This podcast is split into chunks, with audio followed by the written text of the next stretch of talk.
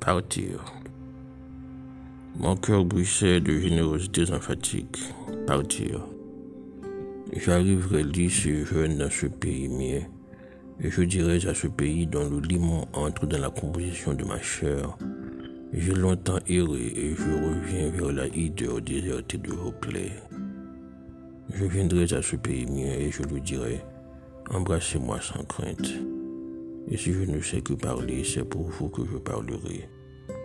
Je lui dirai encore, ma bouche sera la bouche des malheurs qui n'ont point de bouche, ma voix, la liberté de celle qui s'affaisse au cachot du désespoir.